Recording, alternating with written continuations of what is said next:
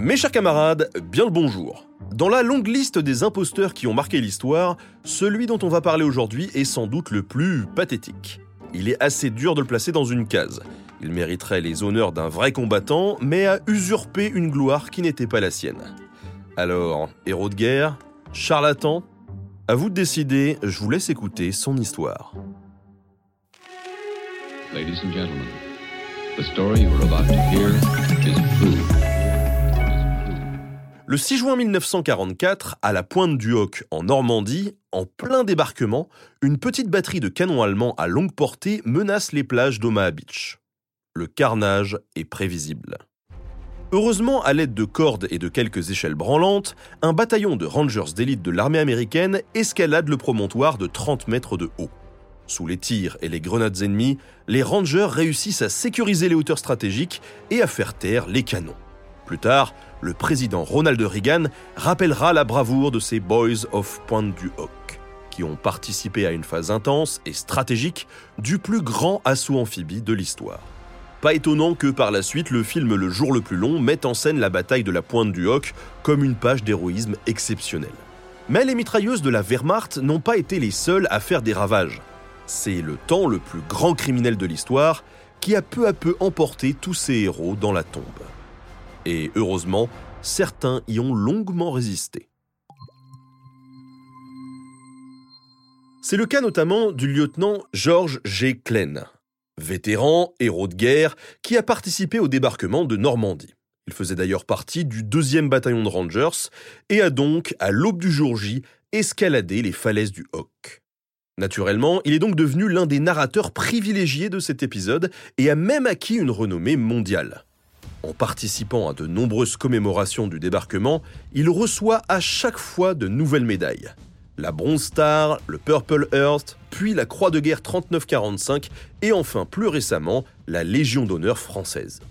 Le problème, vous vous en doutez un peu à ce stade, c'est que George Klein n'a jamais combattu à la pointe du Hoc. Pourtant, les historiens ont bien retrouvé des documents appropriés. Klein faisait bel et bien partie des Rangers, sauf qu'en 1943, lors d'un exercice d'escalade, il s'était cassé la cheville. Ce bête accident le forçait à abandonner tout espoir de participer à l'opération.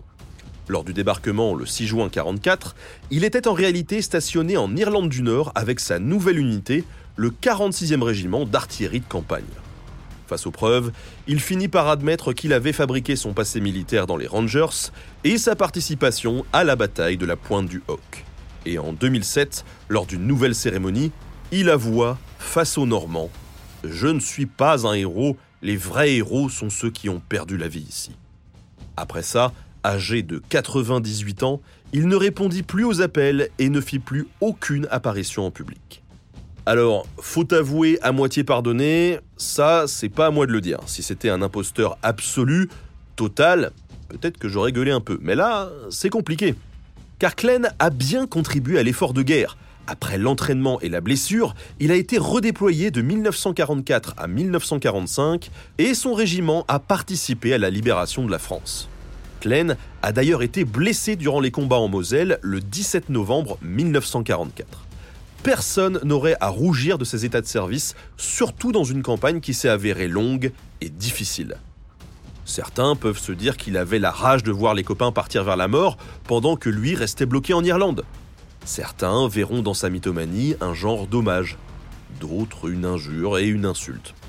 Honnêtement, faites-vous votre propre idée. George Klein avait mené le juste combat et c'est son imposture qui est tout venu gâcher derrière.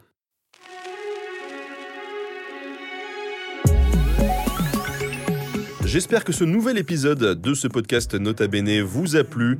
Merci à Kieran Henslow pour la préparation, merci à Studio Pluriel pour la technique. À très bientôt pour de nouveaux podcasts.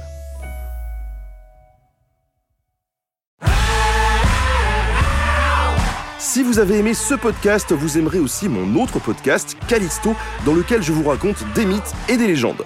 En attendant que vous nous suiviez sur Castbox, Apple Podcast, Podcast Addict ou toute autre plateforme qui propose cette fonction, n'hésitez pas à vous abonner. Vous pouvez même nous laisser une note et, soyons fous, un petit commentaire, je le lirai avec plaisir.